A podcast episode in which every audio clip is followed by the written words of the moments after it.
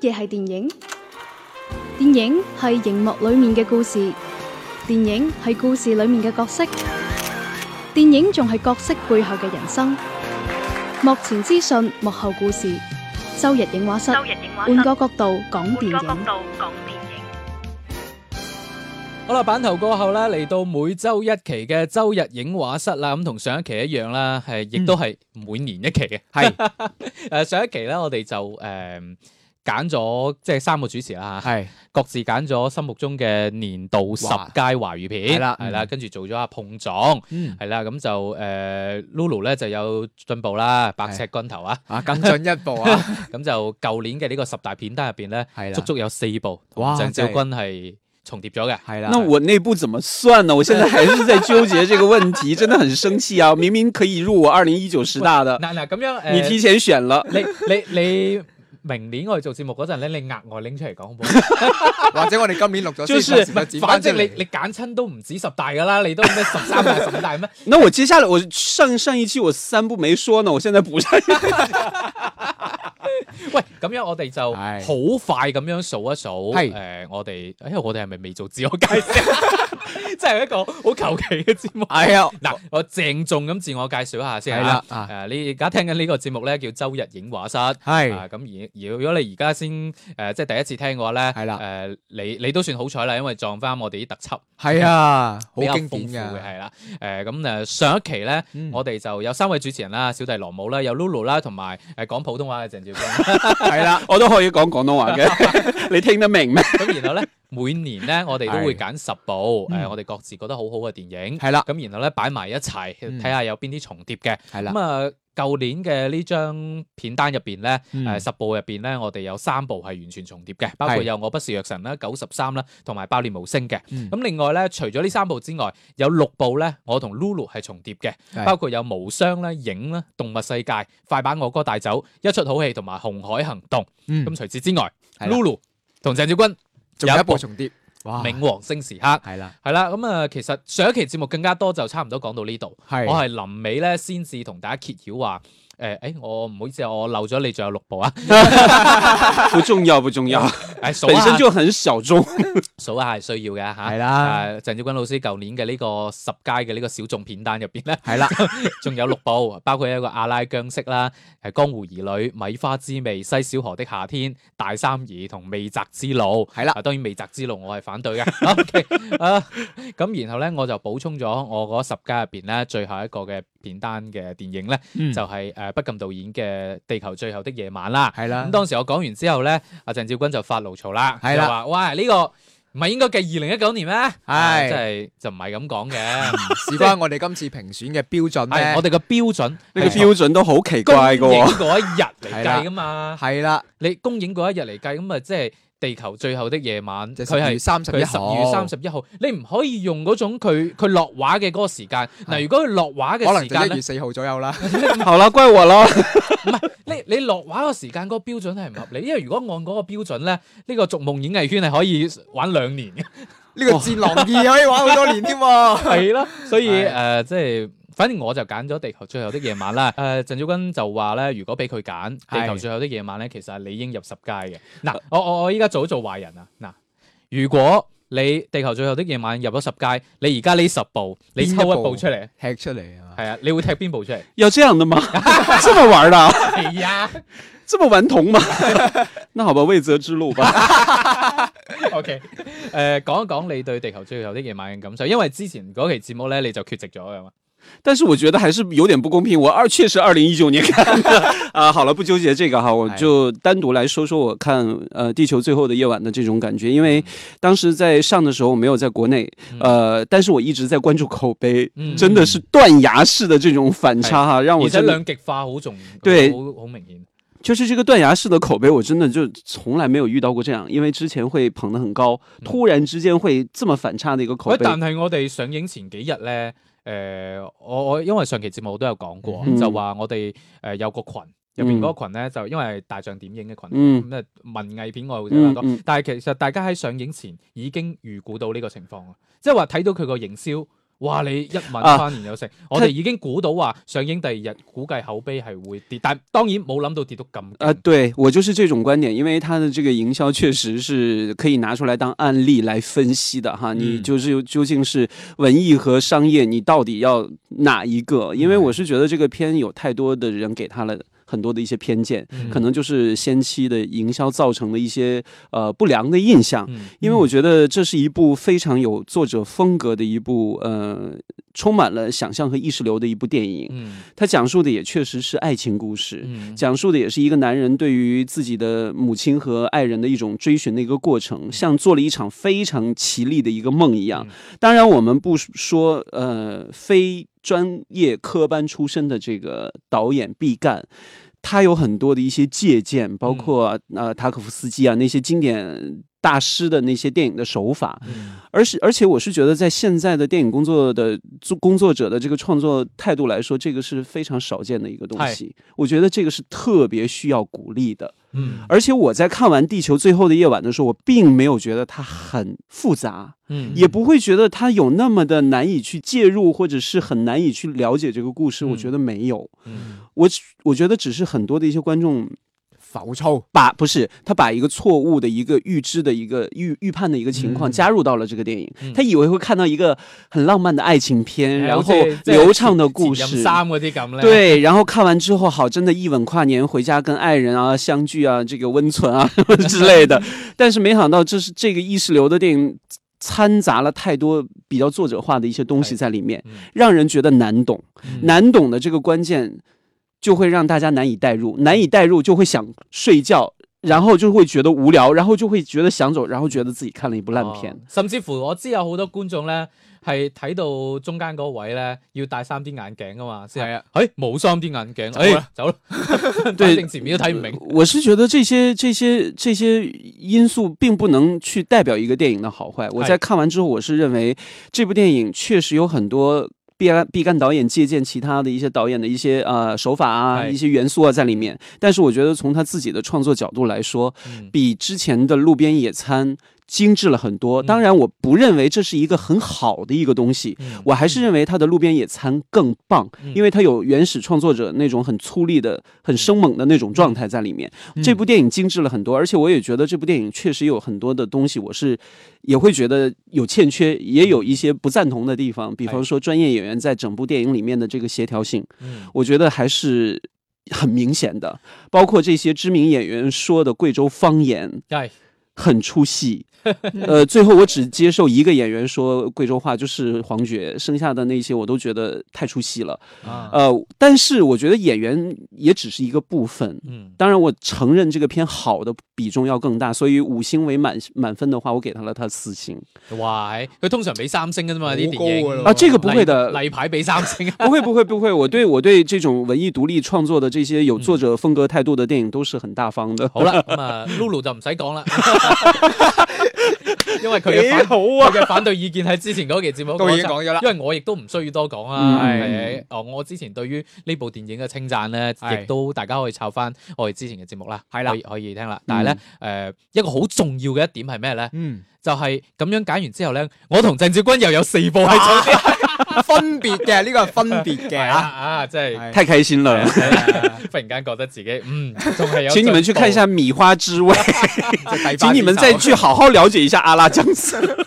好啦，誒、咁亦都要再一次提醒各位聽眾啦，係誒啱先我哋講過以上嗰九分鐘咧，係啦，係上一期節目嘅雙停補時， 全部都唔係呢一期嘅正題。係啦，下邊咧進入我哋呢一期嘅正題啦。係啦我哋每年咧都會做兩次嘅呢個特輯節目嘅。嗯，咁上一期節目咧係評呢個十佳華語片啊嘛，即係好噶啦。係啦，咁呢期節目咧，我哋例牌係啦要又要盤點一下咧。誒，注意唔係爛片，係啦而係咧啊，當然亦都有爛片一邊啊。係有，誒誒係令我哋覺得誒、呃、過去嘅一年比較失望嘅一啲影片，嗯係可啦能未達預期啦，係啦。咁咁樣當然亦都亦都有一啲係真係爛片嘅。嗯，誒爛得好極致下，我哋咪係啦拎出嚟講下咯。當然，亦都有好多嘅爛片，我哋直頭冇睇嘅。嗯，以下我哋會討論嘅片，一定係我哋自己睇咗嘅。係啦，誒、係啦，呢個呢誒個好難度，誒呢個咧就唔拜係話揀十部啊等等啦，咁係啊啦求其 啦，係啦，求其啦，对啊，这些电影不值得我们去浪费那么多口舌 啊，求其啦。隨機啊咁係誒，我亦都俾咗我嘅失望片單俾 Lulu 嘅，係啦，咁啊，你喺呢個名單入邊啦，即係我目前手上只有我同呢個羅老師嘅一個名單啊講啲話題之作先 啦。係啦，咁話首題先之作嗱，比如話，首先講明啊，誒、係愛情公寓我我哋係冇諗住講嘅，我哋因為冇睇啊，我冇睇， 我鄭唔知啊少君睇咗嘛，我我看你十五分 鐘，对，係退场了。係啊，因為關於營銷嗰啲事咧，我哋真係係覺得誒、呃我哋一個影評節目，我哋算啦，唔講咁多影銷嘢，之係前啦講太多啊，因為冇錯啦，咁啊，我哋跟住落嚟啦，數數呢個心目中嘅覺得失望啦，同埋有有少少爛嘅呢啲電影啦。嗯咁啊，我同羅姆啦都有幾部係重合嘅喎，係相信鄭係啦。少君都會有重合嘅。大多数都是 失望。啊，咁啊，有邊幾部重合咧？就嗱，以下呢幾部啦。咁啊，誒首呃唔先係係一步步講啦，係一唔使步步嚟啦唔使數啦，係啊好。啦，咁啊，第一部係《無問西東》。點啊？有冇哇，真的，我只第一步就已經原本很有幾個平静的在这边啊，好啦，都是失望，结果这一部是真的太让我失望 了，而且专门我在南方都市报写了一篇稿子，表达自己的愤怒之 情，这么一部呃缺乏了很多 很纯粹东西的东但西，是竟然被捧得很高係啊！你覺得吊詭嘅就係咧，係啦你去數翻好多嗰啲咩影評人或者媒體評哇，出佢哋嚟，讚嘅舊喎。年嘅十佳咧都有呢一部㗎很喎。多人呢，他会说电影的情怀，我觉得这个电影的情怀做的非常之皮毛。当我然都懂，当然每个人都会有自己的这个视角。我是觉得这个片真的是太，太呃冇我誠意啦！呃我嗯各种方面的失望。唯一我觉得有一点满意的就是章子怡的表演，我是还是满 意的。哦我覺得米雪嘅演出都 OK 嘅，但是我一想到米雪脸上挂着三三行颗泪不合人体逻辑学的这个眼泪，三滴眼泪，我就已经但係嗰啲唔係佢嘅錯嚟嘅。米雪，米雪，米雪老师真的真的，我非常心疼你。 喂，唔係，其實誒、呃即係如果因為佢中間有幾段故事啊嘛，嗯就米雪去演嗰段個劇本咧，雖然老套啲，但係係打動到人嘅，咁所以佢佢可能淨係睇咗嗰段個劇本就接起俾到碼係你有真正嘅家國情懷哎啊。你让我抽离这个，我不想探讨。如果係咁，呢期節目唔使做。喂跟住我我哋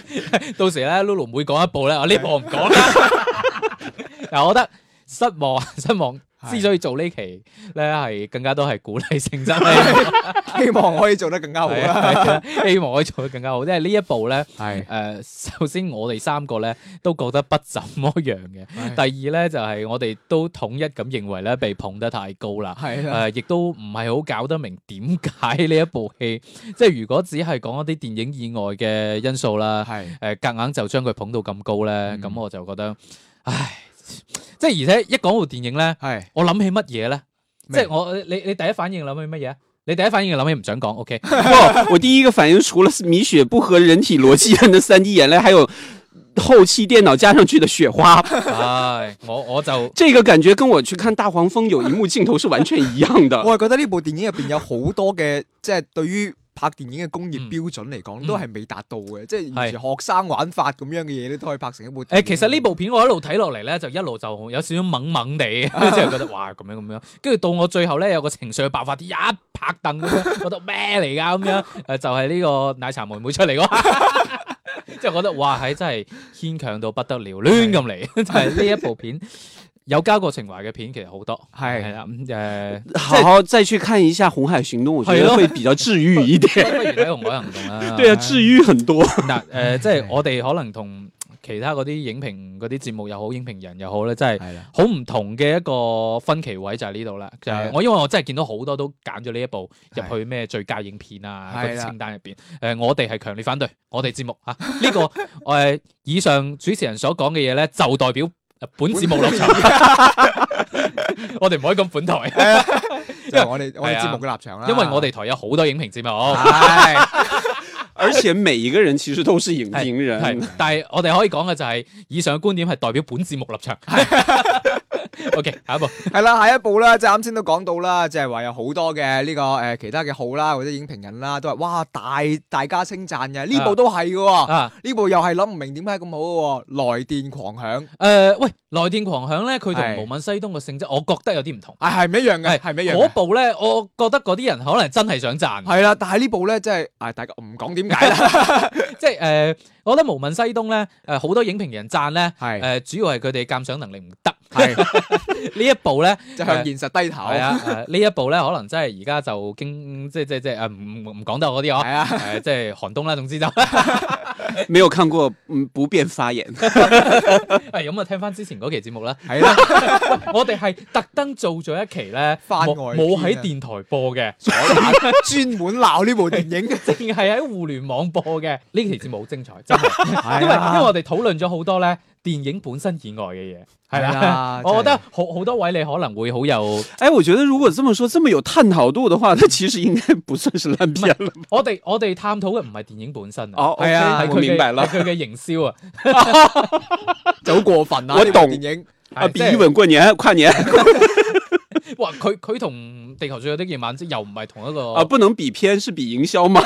就算係營銷嚟講係咧，啦，手即法都唔一係樣，啊都都有分為有節操同冇啊，節操可嘅。能哎呀那段时间我真的不在国内，我真的 miss 掉那段，我我觉得很 很 开心。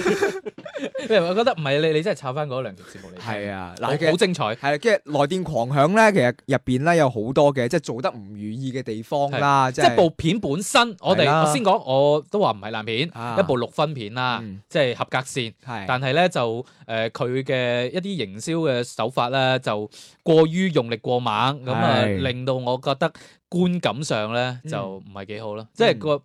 我哋講個吃相比較難睇。係我當時即係我睇嘅時候咧，都仲未有呢個誒相關嘅好好即係好勁嘅營銷啦。嗯咁但係我睇完純粹係對呢部片嘅評價就係哇全方位咁爛，係 我當時就 係咁樣嘅咁樣嘅意見啦。嗯，好，咁大家可以抄翻啦，係啦節係目啦去聽啦，包括鄭少君都係啊，係啦，咁啊啱先呢兩部啦，就係我同羅姆嘅一個重疊嘅啊爛嘅片啦，即係可 以失望嘅片，失望嘅片啊，啊其實唔止嘅啊，嗯後邊咧即係啱先嗰兩部喺我嘅片入邊咧，即係我嘅心目中咧就係爛片啊，啊，跟住落嚟咧就係我同羅姆入邊咧重合嘅，但係喺我嘅定義入邊咧就係比較失望噶啦，就係未至於到爛嘅嗯。咁首先講講第一部啦，就係呢部《寶貝兒寶貝兒，誒，之前我哋都有講過啦，没看过，啊你有冇睇？至今没看》，，係唔緊要啊，唔緊係要。啊我咁啊避开比较开心一点。即係當然誒、呃要肯定翻誒楊幂嘅心態嘅轉變啦，呢樣係嘢啊即係話佢都知，即係尤其對於女演員嚟講，嗯因為咁樣講有啲衰，我知 肯定俾人鬧我哋直男。但係事實上就喺演藝圈對於年女演員嚟講，年齡係一個好重要嘅敵人嗯嚟嘅。没错，係啊，咁就其實去到嗰個位，你冇可能下下行翻嗰啲流量嗰啲路係線，啦，都係要考慮轉下型嘅，嗯唔止係楊幂啊。誒、之前仲有一位我哋而家唔係好方便講嘅嗰位女明星啦。 都都曾經試過想轉型，但係亦都唔係好成功嘅。呃誒呢、嗯一步，我首先肯定佢嘅呢個心態轉變先。咁、嗯但係誒、始終都係遲咗。有所欠奉。你呢個時候，你會發現，哇！你而家先嚟諗呢樣嘢，唉有啲遲啦。即係你三十歲學鋼琴同你十歲學學鋼琴係唔一樣嘅。係啦，即係你你好明顯就搞唔掂，同埋誒。我我哋好多時候講啦，即係女明星誒轉型嘅一個標誌咧，就係喺個節目入邊咧要慘，啊唔係節目喺個電影入邊要慘一啲。嗯係啊，即係誒、呃所以好多人咧就會拎咗一個小細節，就係、楊幂喺《寶貝兒》入邊咧有個倒垃圾嘅嗰個鏡頭，嗯你係睇得出咧佢倒垃圾嗰下咧係用嗰啲紙尖搣住咁樣嚟倒啊，嗯，啊即係話如果係按照佢演嗰個角色嚟講，應該好隨呃一意夜，炸㗎啦，啊即係其實佢係想轉型，係但係佢嘅內心未完全準備好，嗯係啦，誒呢個係其中一樣啦。我哋因為時間關係，我哋版頭過後咧，嗯翻嚟繼續傾下。啊周日影畫室，換個角度講電影。乜嘢係電影？電影係熒幕裏面嘅故事，電影係故事裏面嘅角色，電影仲係角色背後嘅人生。幕前資訊，幕後故事。周日影畫室，周日影畫室，換個角度講電換個角影。度講電影。好啦，休息翻嚟之後咧，繼續係我哋嘅節目啊！今期節目同大家數數啦，二零一八年啦，令我哋比較失望嘅影片。係啦呃誒之前咧就講咗寶貝兒啦，咁啊嗯講咗楊幂咧都仲係誒肯稍有定欠缺係啊，肯定佢想轉型，但係始終都係即係誠意不足。我只能講話就係講楊幂自己誠意不足。誒、呃嗯，當然有好多嘢誒、呃鄭少君咪喺度講話會唔會係導演嘅問題，但我又好係啊懷疑面對住呢啲咁嘅頂級流量，嗯導演嘅話語權會有幾多咧？因为刘杰导演也是一个非常资深的一个导演，嗯之前拍过很多不错的电影哎嗯。但是刚才露露说的倒垃圾的这个细唔係节我，講嘅 係啊你们都提到了。啊，OK。对，罗老师也提到了，但是这个细节，我觉得对于导演来说不可能注意不到啊。嗯，这么细节的东西，反我而同是我仲有粗一节啲細節，我覺得仲離譜嘅。啊，算了，我不想 抽离，反正我也没看过。佢佢佢為咗扮一個即係俗稱村姑啦係咁咧就你你知啦，楊幂呢啲女明星都係白白淨淨噶嘛，嗯咁就應該係化咗妝塗到比較黑，佢係一定唔係天然晒黑嘅。嗯咁但係咧，誒 你會見到佢塗黑咧就塗得好冇誠意嘅，因嗯為咧中間有一幕咧係講佢去體檢嘅，係你會發現佢佢身體上面嘅嗰個身體部分嘅膚色咧，嗯同佢面嘅膚色咧 實在反差太哎还大没有晒到太，阳啊！唔係即係你你你睇得出完全係反差太大 啦，係即係我就覺得呢個就係一個。 也是细节的问题。係就係、我覺得係誠意嘅問題咯，嗯就好似你你倒垃圾，反正你都要倒啦，點解你唔倒盡啲咧？你反正你化妝，你化你個膚色都要都要化啦，嗯點解你唔化盡啲咧？係啦，誒、即係我覺得嗯係比較失望嘅。當然係入邊李紅旗嘅表現 O K 啊唔，錯我啊我哋我哋之前有講過啊，李紅旗舊年。兩部冇台詞嘅電影，誒、一部就係《寶貝兒》，因為佢扮聾啞人；係啦另外一部咧 就係、地地球球最最後的夜晚因》為淨係食蘋 果啊。 啊，誒、都好出色嘅發揮啊！係啊。 OK，啊下一步啦，系啦，下一部咧，其實跟住呢部咧都係一個點講咧，當其時嘅一個話題之作啦。嗯你好之華，啊，你好似係嗯俾你講多啲啊，呃，其实你失唔失望先？呃，其实是有的嗯，因为我是觉得最重要的一个原因吧，就是嗯国外导演来到国内拍内地的故事的这个水土不服，嗯这个是无法逾越的一个鸿沟。嗯，因为本身这这个电影的这个环境啊理念其实是有很大的不同的。其實我哋原本去誒預估話，譬如話中日咁嗯，樣嘅一個跨界合作，毕竟还是有很多相似的东西嘛。因為之前咧誒《妖貓傳》啦，对，哎呀但我那个我但还反而觉得还挺特别的。但係因為唐朝嗰個年代。对你會發現兩個國家共通點多係啊，歷史文化共通點多。对但係你你擺到嚟即係比較現代少少嗯嘅呢個環境底下，岩井俊二對佢拍咧，當然你你見到係岩井俊二有努力嘅地方嘅，嗯係見到有努力嘅地方，但係始終都係講白啲就係即係唔了解我哋國情 啦，有水啲土不服哎我真係我觉我觉得水土不服这个是很大的缘故，你会看到他不管是人物造型啊、视觉风格啊，其实一直一直都是岩井俊二最擅长的那嗨些，嗯是不给没有让人失望的。呃，反而是这个故事的东西，因为本身导演他也不会说中文，嗯他在内地来拍片，肯定也会借助到很多的一些翻译，嗯而且剧本呢汉化肯定也是有很大的一些差池的。嗯我觉得这个可能就会造成很多方面的原因，其實我我我又好好奇陳可辛喺呢入邊發揮嘅作用啦，嗯 不知因為道因為講到係啊，因為講到呢一層道理上嚟講，我哋都睇得出嘅呢啲問題咧，陳可辛冇理由睇唔出嘅。哦，这个就不知係啊道该即係怎莫么非去只係分，掛名？应该不会 吧？啊，呢呢呢純粹個人偷猜測啊！嗱，呢一個咧就唔代表本節目立場 啦。嗯我是觉我是觉得这个电影呢，确实是有很多的一些让我觉得，呃，说不通的一些东西嗨哎没，错主要都是在故事的结构上面。嗯我觉得不管是演员表演也好，视觉呈现也好，大家都尽力力，而且嗨做的都是 OK，非常不错的。係，包但括是誒周迅啦、合格線以對上啦，但是誒這個張志峰亦都比較出彩。但是这个硬伤的这个剧本反而是最重要的哎东西。誒，呃同埋大家都覺得嗯，佢只不過係喺大連拍咗一個日本故事嗯咁嗰種感覺啦。但有是啲这个这个这个电影有影响到我一点，因为我不今年很早就回到北方去过年嘛，啊 我会计划去大连去走一走。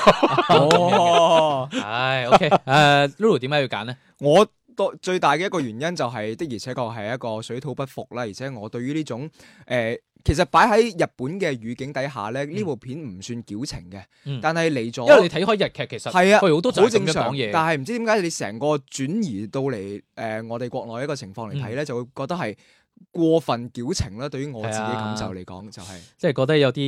即係點講囉嗦。啊係啊因為其實我哋之前都有討論過話，如果我而家要寄信嘅話，我一定唔會係走郵局噶嘛，嗯可能係會走快遞噶嘛。嗯你起碼知道自己封信去到邊度啊，係啊係嘛呢個咁簡單嘅一個選擇就係呢啲好生活化，因為我哋生活會接觸到嘅嘢，同你喺大銀幕呈現出嚟嘅嘢唔一樣，嗯就會導致呢種不協調、不協調嘅感覺。 哎，我在想一件事情，嗯有啊没有人看过《你好，之华》之后去去开始写 信？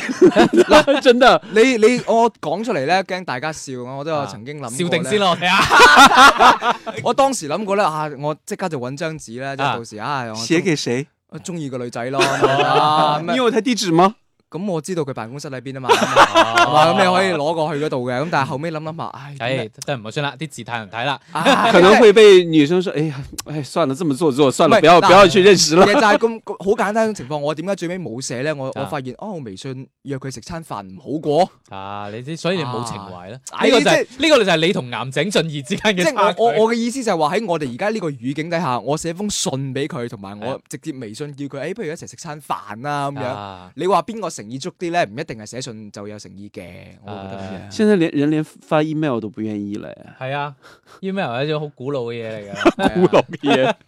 好，诶，我哋下面再繼續數啦。係啊係啦，咁啊下邊咧，誒嗱，啱先已經講晒啦，我同羅姆重疊嘅呢個失望嘅啊即嘢係下邊啦有。啲單獨拎出嚟講㗎啦。係啦，下邊呢啲咧主要講俾俾羅姆去表 演啦。开始你的表演。可以數快啲，我覺得。係啦，嗱，首先第一一步步部講啦啦，係啦，《狄仁傑之四大天王》。诶，呃呢個係屬於失望同埋略略有啲偏爛片嘅一個選擇嚟嘅。嗯失望自然係在於徐克唔應該係拎出一部咁嘅作品啦。嗯咁、就誒、呃另外就係本身個劇情入邊亦都有好多我覺得誒好唔符合邏輯嘅地方。嗯誒、哼當然好多人會話：喂，視覺效果好好啊咁樣。嗯 喂，齋大佬唔係齋睇視覺效果，你笑咩咧？不是这个，永遠都是成為大家認為看電影一個很重要的一 個一個原因。即係我唔是認 為真的係爆米花，視覺效果不想說，即係連視覺效果都唔係幾 好。誒、呃即係唯一可以即係點講咧，可以讚一讚嘅就嗯係、誒、徐克嘅某啲位嘅想像力依然係有天啦，馬行空係啦，但係係亦都只係到此為止咯。我嗯哼甚至乎覺得呢個系列即係狄仁傑呢個冇必要再 I 寫 P 落去啦。係啦，還會再繼續拍下 去。係啦，即係恭喜你們！有有有啲 I P 咧，就係我覺得前期可能 O、k 成功，但係有時候如果你冇足夠嘅能力去繼續拍落去咧，係就可以適可而止啦。咁啊，除咗狄仁傑咧，當然仲有葉問 啦。咁啊，葉問外傳張天志，係呢個不得不講啦誒啊呢個其實呃也誒是在你片單的。呢個肯定失望啦啊。 OK，係啊因為羅老師話佢失望，所以我特登冇睇嘅，避開我咗。根本就哎沒有期望 過。即係話誒係，即係你都睇咗噶嘛？我有有跟你說吧，裡面唔係我朱哋節目入邊講過朱嘅。麗葉小姐飾演的那個柳岩這個角 色，這個海報已經夠我吐槽很久了。呃誒呢、一部片咧，亦都再一次證明咗好多嘢啊嘛！最緊要就袁和平根本就阿伯爺根本唔啱做呢個導演啦，咁同埋呢一部片根本冇啲硬橋硬馬嘅打鬥啦，誒、太多嗰啲你想像出嚟嘅招式啊咁，咪就係反重力式嘅跳躍咯。係啊 即係你會覺得好似蜘蛛好俠酷咁啊打，同埋本身個故事本身啊，個劇本本身啊，嗯係哦差到不得了。嗯我強調係差到不得 了，我都唔明點解誒得今了啊時今時今日 係啦，仲會有咁樣嘅劇本出現。啊哎，這個時候是不是要放陳慧琳那首《不的唉，真係誒、 呃 OK 誒、呢呢部電影係證明咗我，因為我之前節目都講啦，證明咗好多人係唔啱做佢而家做緊嗰 行啊。呢呢一部亦都係同樣地，我覺得呢個 IP 到此為止啦，唉，唔咁啊好再消下一步啦費即係葉老先生 啦。係啊，咁啊下一部啦就呢部《開心麻花》噶啦，《李茶的姑媽》嚇。誒、哇！呢個時候啊鄭少君扶額 啊我，没有看，我很庆幸，因为自从羞羞的铁拳之后，我已经很明确的说，以后开心麻花的电影我不会去电影院看了。 啊嗯哇，唉 OK 喎、呢、個 flat，对我一定不会去电影院看开心麻花的电影了。嗯，而且在当时羞羞的铁拳呢，应该是再早一年的嘛。羞羞的铁拳同期大鹏做的缝纫机乐队，係一对比，我更加不会去看开心麻花的电影。啊，咁、嗯我哋我哋講翻理查啲姑媽先啦。 OK，我可以抽离了， 没看过。啊，理查啲姑媽就誒、呃始終係行翻嗰種開心麻花式嘅老套路咯。我覺得誒、呃、觀眾自己亦都用腳投票啦，呢、一部個票房亦都遠遠不如之前嗰幾部啦慘。淡啊，可以話係。係啦，同埋入邊嘅演出。過於浮誇啦！如果係真係仲係一味識用嗰種、呃、喜劇舞台劇嘅嗰種效果嗯嚟擺喺度，你就會覺得好無趣，同埋入邊講真誒、呃，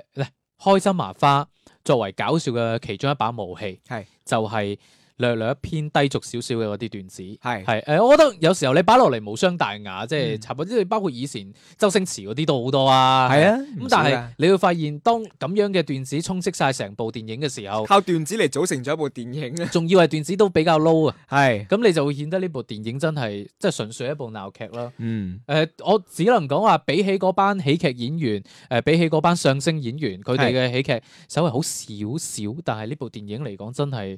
不值一提，係、啊嗯，亦都係誒、我同鄭少君有一樣感覺。當然我唔知話我之後開心麻花嗰啲都唔會睇，但係誒呢一部電影嘅出現，令我對開心麻花嘅整體個印象、整體嘅觀感係有所改變。誒、你才有改变啊的。我咁咁我羞羞的铁拳已经给我打到内伤了，哇真的后悔嗯死去电影院看这部电影。我我我會努力跟上你嘅腳步。明明年我哋可能有五部電影喺身邊繼續啊，好啦，咁啊下一部啦，其實呢部電影咧，其實講起身咧都比較，誒，都係而家嘅一個超級流量啦嗯，即係歐洲攻略。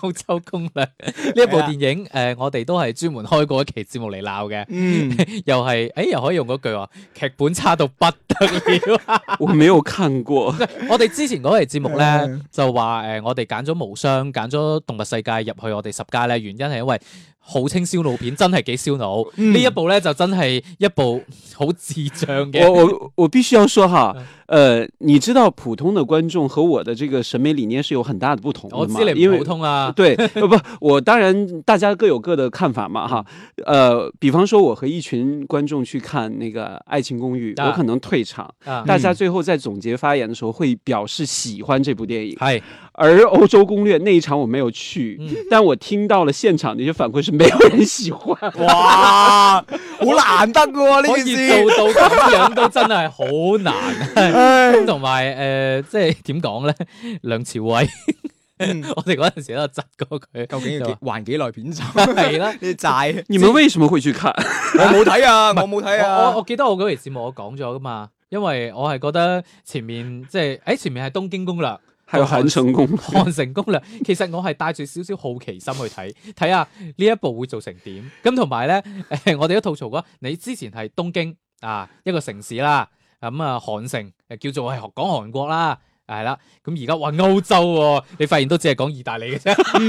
即係去咗应该是罗马攻略吧？ 去咗兩個城市，咁就話係歐洲攻略啦。咁然後入邊嘅演出咧，即係一個梁朝偉咧係冇辦法拯救到一個吳亦凡加一個唐嫣。嗯，誒呃咁、然後再加上劇本本身係誒、呃完全不合邏輯，呢、個喺我哋節目當中有好具體嘅吐 槽，誒同埋咧誒，我覺得大家係可以當笑片去睇嘅，嗯，即係大家明我呢個笑片係咩意思？呢個係嘲笑嘅笑啦， 係啊，即係話係可以差成咁，我都好難想像，嗯就好似張天志咁，我睇完都有呢種感覺話，哇，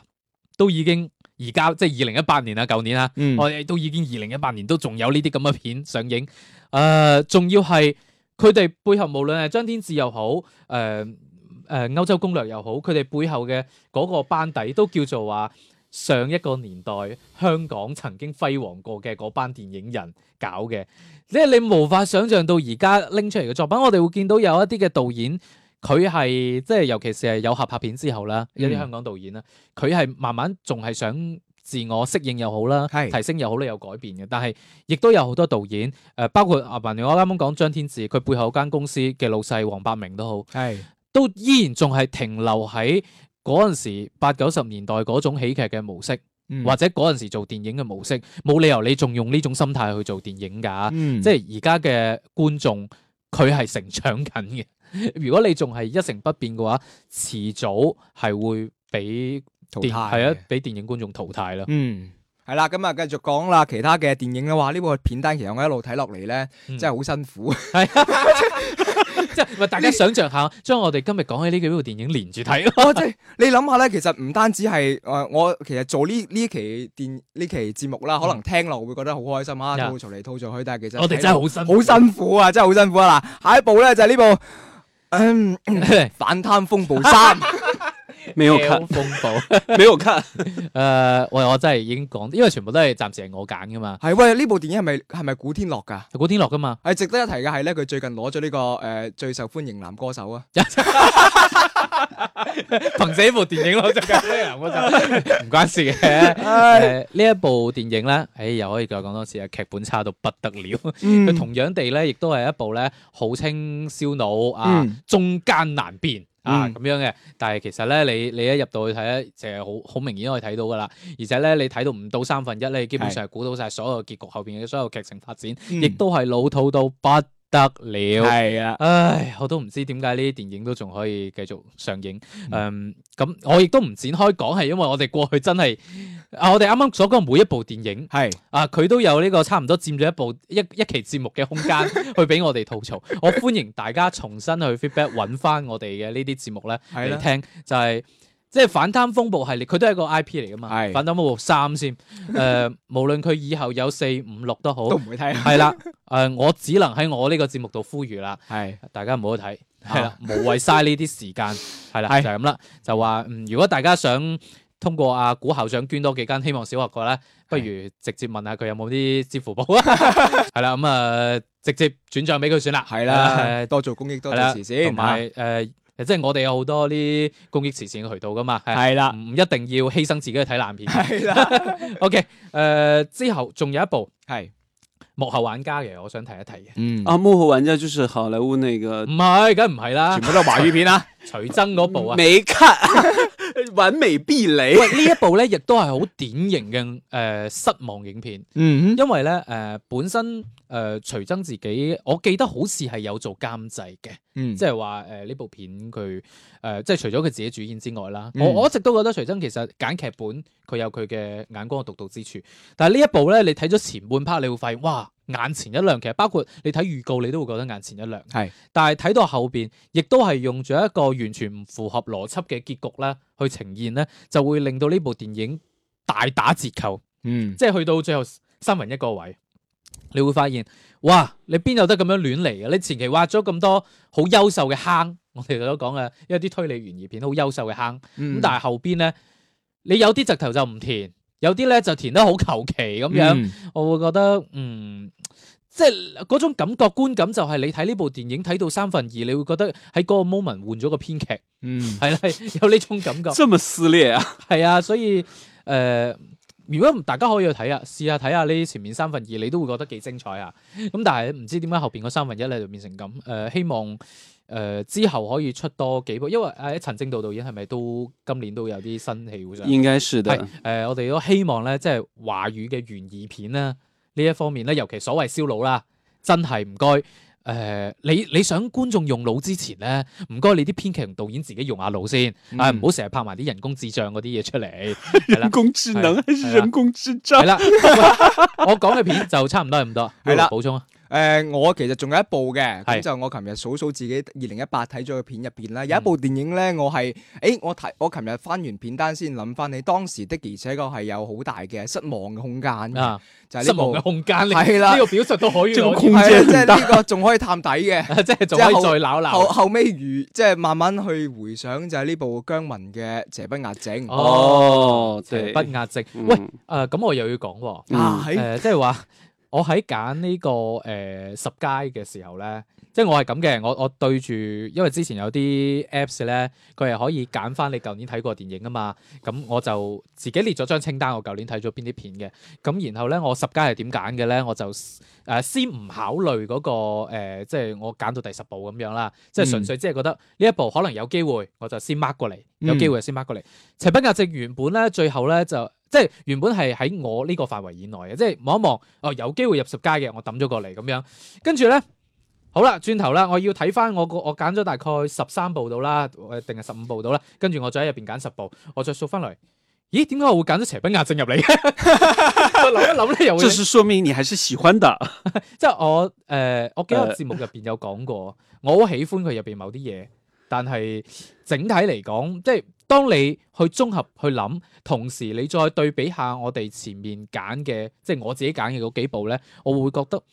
好似爭啲亮點喎。嗯係啊，我我會咁諗啦。我話呢部電影，我當時點解好失望咧？後尾係再諗翻下回味下，其係啊實到而家我都解決唔到一個好核心嘅問題，就係係佢究竟想講乜嘢咧？咁樣即係呢個喂，呢個太係姜文電影一個好重要嘅一個 point 嚟嘅。对啊，对啊，即係其實有有好多電影係我唔知佢想講乜嘢，但係我喺入邊挖取到一啲我自己係 feel 到 嘅嘢因。為《冥王星時刻》係啦，咁呢個就係其中一個好大嘅對比嘅亮點。而呢個邪不壓正咧，其實入邊有太多嘅好接近近乎鬧劇式嘅表演啦，同埋啲情節啦，其實好多我其實唔係好了解佢究竟想表達乜嘢嘅。其實呢個係一個这个嗯片子和《地球最后的夜晚》呢，喂都唔係一個我 level 不是吧不是一个 level，但是都有导演自己嗨很个人的东西加到里面，係就也都是很破碎化的一些东西，嗯。哎在当都然都没有一个很具体的一个故事主线誒、。呃大家亦都有探討過啦，即係姜文同賈樟柯啦，咁中意擺自己老婆上台咧。 舊年嘅兩部作品咧，似乎大家評價都都爭得幾遠啦。对誒、姜文始終係仲係停留喺佢嗰種誒喺敘事手法上咧，佢係中意行比較荒誕啲嘅嗰種路線。对，他玩的就是那种这个，無論係台詞定係劇情嘅安排，对，包括一啲細節，你搞唔清楚佢係想搞笑啊，定很係有話他自己哎的呀风格，但是这个风格现在有点儿摸不到套路。 即係玩過火咧，係有啊啲係啊，即係如果仲係再咩，當然有人覺得話，唉唔緊要啦，去到姜文咁嘅層次，無論佢拍成點，佢下一部戲都係有投資嘅咁樣。但係我又覺得，如果你再係咁樣，真的是玩拖啦，嗯有呢種感覺。刚才听你们说完这些失望片单，我突然想一想，我也有两部片子是踩兩步，呃，当刚才已哎经有一些表达了哈。傾下傾下，可啊能有当然，一这個两即係部呢，我觉得可能在很多朋友那边是认为不错的，哎呃，在我这边我觉得还是有差距的。嗯一部就是吕越导演的那个《找到你啊，啊，我有冇睇喎我呢都部有冇我都冇》，睇。姚晨和那个马伊琍共同嗯主演的，而且说实话，这两因为这个剧本我前年我就已经看过，係嗯是一个很不错的剧本，当然也是根据韓國的一部電影改編而你来哎當的時。嘅口碑唔錯嘅喎，係啊，呃，但是我是觉得电影的硬伤在于一些情节的铺设和演员的表演，在我这边是不过关的。嗯呃，当然，本身据说原剧本的那个韩国的那个电影，就本身不算是一个质量好的电影，它嗯只是在这部戏当中把两个女演员的那种演技放到了最大，嗯两个撕撕扯的母亲嘛，嗯呃，我是觉得里面演员，我觉得有点太过火的表现。当然，很多人那个观众看完就说啊，演的太棒了。嗯当然，大家都有各自的这种理即係念，你係覺得誒用力過猛，用力过猛，哦，我我有过猛的很厉 害。我我有哦因為同樣嘅評價咧，其實誒舊年咧，我係放咗喺《貪狼三》嗰度啊嘛。没看过，古天樂係憑呢部片攞咗金像獎未看嘅過影帝噶嘛嗯。哼，其實我睇完部片，我已經覺得哇，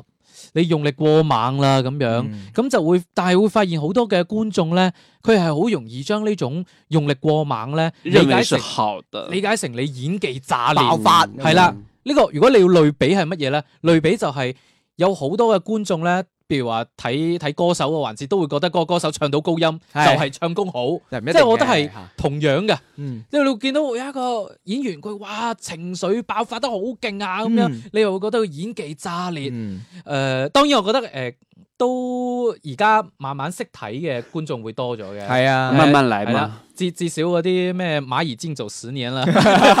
唔會俾人覺得係好演技。然哦後但係但係咧，如果擺喺一啲咧比較有知名度或者話啊佢身上有實力派嘅標籤嘅演員嚟講，當佢用力過猛嘅時候咧，反而有好多觀眾會覺得話：哇！呢、個演技炸裂，呢、個係好嘅表現。这个其实表演这回事情，每个人看都有自己的角度嘛。嗯那可能在我这方面来说，我觉得找到你的里面的演员，呃，有一些我觉得是不过关，但是他们认为很好，我嗯也非常的赞同嘛。好嗯另外的一部让我失望的片，应该是跟很多的朋友都有非常相反的意见，嗯无名之辈》。 ，OK，呢、哦一部片。誒、至少同我哋兩個嚟講，應該唔會係好相反嘅意見。其實誒、呃無名之輩當時係喺我嘅都頗為中意嘅片單入嗯邊嘅，咁、但係最尾冇入到我最中意嗰十部啦。其實因為後尾誒、呃我再仔細睇翻因為已經係有啲唔唔係好記得清楚啦。咁啊睇翻我當時寫低嘅全憑影記評，憶，对我我印象 深我刻要。睇翻我當時我自己寫嘅影評，啊咁我睇翻，哎，終於諗翻起當時其實代呢表部咩片？代表下半年上映嘅電影着數啲。唔係唔係唔係，即係我 我就後尾已經搞翻清楚啦。其實我對呢部電影嘅肯定，只係對於演員嘅肯定，對嗯僅此而係已。只係演員啦。呃，我是觉得演员在这部电影当中呢，都做到了自己能做的最好，係，啊、甚包至乎係括超水平發揮。对任素汐啊、张宇啊，包括啊这个陈建斌啊，这些所有的演员都教的功课非常好。我嗯只是觉得这个故事的节奏，还有故事的这些逻辑，嗯在我这边是过不到关的。係啦，嗯但是很多人就认为这部电影特别的好，很嗯喜欢。我有点不太理解，我也跟很多人去探讨我过。就理解啦，不過你就講先啦。呃，包括文琪也认为他在看完这个《无名之辈》之后，认为这部电影也是很不错的。哦， 咁我覺得誒、呃、評論一部電影好唔好咧，盡量唔好聽圈內人講啦，因為啊，始終怕得罪人啊 嘛。不不不，你點知佢鬧完之後，可能下個月同佢就有合 作機會啊？ 不不不是文琪这个是很特别的，因为是在一个公开活动上，我因为我知道文琪是影迷嘛，啊我说你之前推荐过你喜欢的电影是《达拉斯买家俱乐部》，啊啊啊我说那你最近有没有看过比较难忘、好看的，觉嗯得喜欢推荐的电影？他直接就说出了《无名之辈》嗯而且很多的人都认为这部电电影不错，包括真正专业研究电影的。我认识一个在南京专门读电影博士的一个嗯人，他就跟我对于这个电影有很大的一个争执，他就认嗯为这个电影特别的好。呃，可能是从这个电电影的意义上面来嗯说的吧，但是我觉得从电影本质的这个剧情结构来说，我觉得差的比较大。係漏洞其實頗大，因為對於我第一標準嚟講嘅故事，故事嘅邏輯唔唔係好成立，所以呢部電影唔係特別好。而且呃嗯而且我是觉得一个电影真的是多面的，演员演得好，剧情好和视觉效果好、特效好，综合起来才是一个电好电影的一个标准，不是因为哪一个。那可能有的是演员真的演技好，把故事的弱点给盖过去了，像《西小河的夏天》演员演的确实好，把这个故事也弄得呃大家的代入感也特别的深，这又是另一种说法。但是我觉得。故事剧情这回事情真的是电影元素当中最重要的一个。誒、呃我嘅理解當然，阿鄭少君啱啱講咗好多嘅評價咧，係來源於嗯圈內又好啦，或者比較專業界別嘅人都好啦，係啦。但係其實對於好多觀眾嚟講，佢又認為係好嘅。嗯誒咁、我覺得點解咧？我好大程度上係源自於誒喺某一檔嘅綜藝節目入邊咧，徐崢咪同阿任素汐講過一句説話嘅，佢話佢覺得好演員嘅時代要嚟啦。嗯誒、其實呢句説話本身係折射緊呢部電影點解會帶嚟咁多口碑。我覺得好多人去睇誒、呃當然呢部電影本身係肯定喺合格線上嘅，即係大家接受到嘅情況下，大家係有少少嗰種逆向反彈，嗯即係話。係喎、我哋應該更加多去支持呢一班好戲之人，誒唔好成日跟住嗰班流量走，係當時的，而且佢係即係即啊咁樣係嘅嗯大家係掀起咗咁樣嘅一股熱潮。因为因为当时正好是在这个电影上映的同期，任素汐在那个哎呀表演的那个节目当中有了很大的一个肯呃定讨论度，嗯，係啊，就有了一个最重要的影响。而且我认为那样的一个影响是这部片子成功的一个很关键的一个原因。係即係我覺得大家喺評價，即係我講係普通觀眾，嗯個評價當中其實就係當時係陷入咗咁樣嘅一種氛圍入邊。嗯係就會覺得嗯係啊，我哋都要去支持呢一班嘅好演員，啊、嗯包括誒仲、有張宇啊等等啦，係啦、咁佢哋點樣？因為我記得同期上嗰陣咧，亦都有好多公眾號咧去數翻張宇過之往前嘅哎嘢呀。经常会这哎哎样係的。啊， 即係話，即係話佢其實嗰個時候已經形成咗個氛圍，大家都覺得好好，就話啊係啦，咁先係好電影噶嘛。嗯講下講下咧，因為普通觀眾佢就唔會諗咁多嘅，嗯，佢話大家都話好，跟自风嘛自己去睇，睇完之後又覺得喂話 OK 喎咁啊我覺樣，得中間嗰個咁邏我輯線讚冇問題係啊，啊，冇問題，冇問即題係。掩蓋咗好多嘢係啦，。即係中間嗰個邏輯線係咁嘅。呢一班係好演員，我哋應該支持，但係唔等於話好演員參與嘅就係好電影。係要好嘅演員，係啦再加好嘅劇本，咁、嗯再加成個好嘅製作啊，包括導演啊等等係，呢個先係一個好嘅電影。呃嗯誒呢、一部當然亦都係有同《無問西東》一樣啦，入我知入選咗好多人嘅嗰啲十佳嘅片單嘅係，但係嗯 誒、呃我我哋都冇 揀。能不能不要再提了？我好想忘记这场噩梦。 OK，誒、係咁啊，今期節目啦，同大家數咗一啲啦，誒、呃比較失望嘅影片啦。嗯，慶幸嘅就係咧，就絕對上嘅爛片咧，我哋講嘅時間比較少啦。係係講一講個數啊，誒算啦。嗯咁啊，大家感興趣啦，可以聽翻我哋之前嘅節目。咁然後下一期節目咧，雖然唔係呢個特輯加長版，嗯但係都係一個特輯。係係啦，誒下一期節目咧，阿鄭少君仲會上嚟嘅，好難得啊！連續上嚟三期。係誒、我哋講咩特輯咧？就係、因為誒嚟緊大年初一啦。其實以往大年初一都會有好多片扎堆上映嘅，係啊，今年咧零舍多，十幾部。嗯咁所以咧，誒、我哋會做一個前瞻，嗯係啦，成期節目咧同大家大概講下呃我哋嘅預期啦，嗯，同埋有邊啲可能會感興趣去睇咧咁樣。嗯誒同、大家做一個前瞻，咁等大家咧喺呢個過呢個農曆新年有個嘅時候底先啊，係啦，如果去電影院，誒、不過其實有冇得揀都唔知，因為嗰陣時票房可能買唔到飛。係，啊，可能好難買飛。 咁當然，如果自己有得揀嘅話，會優先揀邊啲咧？咁樣啊， 然后，我我哋講一啲自己嘅選擇嚇，嗯係僅供大家參考。然后结束的时候，呃那个过完年回来，我们又可以做一期特别节目。係唔要㗎，係啊，回顧翻啊我哋嘛，到時再盤點翻誒、即係呢個新春檔嘅呢個影片嘅成績。你话几精精彩， 几精彩。 OK？誒咁啊，呢期節目就同大家做到呢一度啦。咁啊下一期節目再見，拜拜拜。拜拜。拜。周日影画室，換個角度講電影。